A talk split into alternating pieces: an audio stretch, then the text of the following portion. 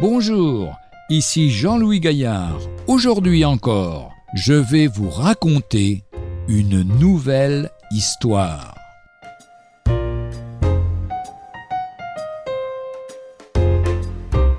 Michel Faraday.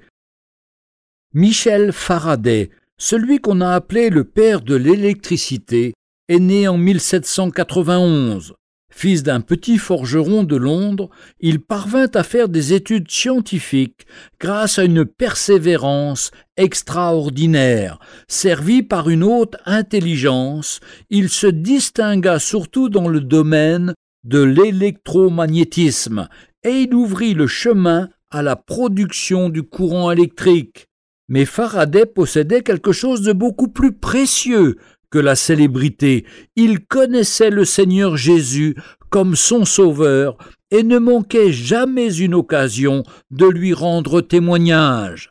La parole de Dieu était sa référence. Le plan du salut, disait-il, est si simple que chacun peut le comprendre. L'amour que nous avons pour le Seigneur est la réponse et celui que lui a montré envers nous sur la croix. Un de ses bibliographes a dit de lui son devoir avait toujours comme base la révélation de la volonté de Dieu dans sa parole écrite. Arrivé au sommet de sa renommée mondiale, ce savant ne cessa de prêcher l'Évangile.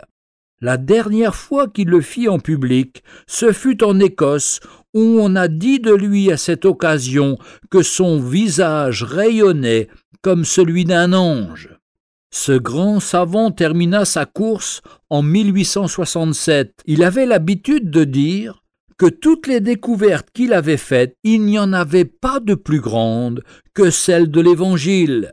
L'électricité ne profite que pour cette vie, disait-il, mais le salut de Dieu garde sa valeur pour l'éternité.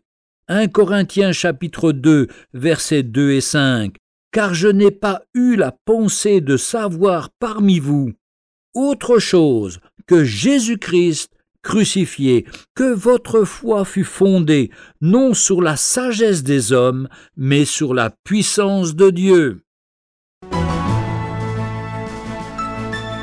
Retrouvez un jour une histoire sur www.365histoire.com.